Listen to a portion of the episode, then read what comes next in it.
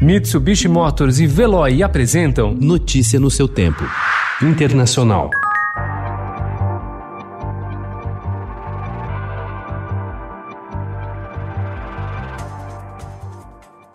O governo de Donald Trump anunciou ontem uma nova redução da cota de refugiados admitidos pelos Estados Unidos. O novo teto será de 15 mil pessoas no ano que vem, o menor número da história. A diminuição reforça sua dura política migratória um mês da eleição presidencial de novembro. De acordo com o Departamento de Estado, o número reflete a prioridade dada pelo governo à segurança e ao bem-estar dos americanos, especialmente à luz da pandemia de Covid-19.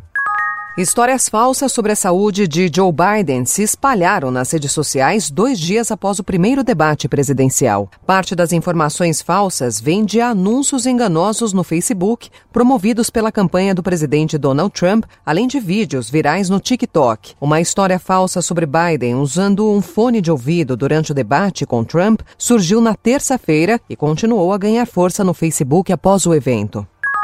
A União Europeia iniciou ontem uma ação legal contra o Reino Unido por violação dos termos do Brexit. A presidente da Comissão Europeia, Ursula von der Leyen, anunciou que o governo do país foi notificado formalmente sobre um projeto de lei aprovado pelo parlamento e os próprios britânicos admitem que infringe a lei internacional.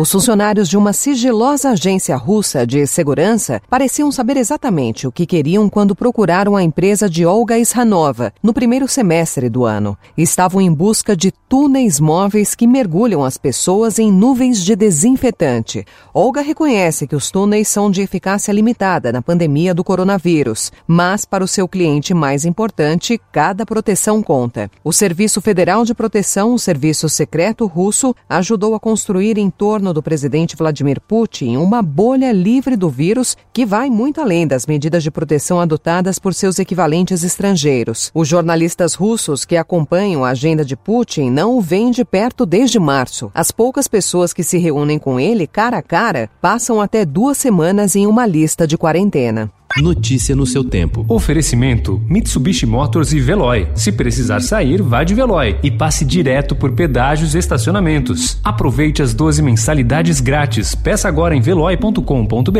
e receba seu adesivo em até 5 dias úteis. Veloy, piscou, passou.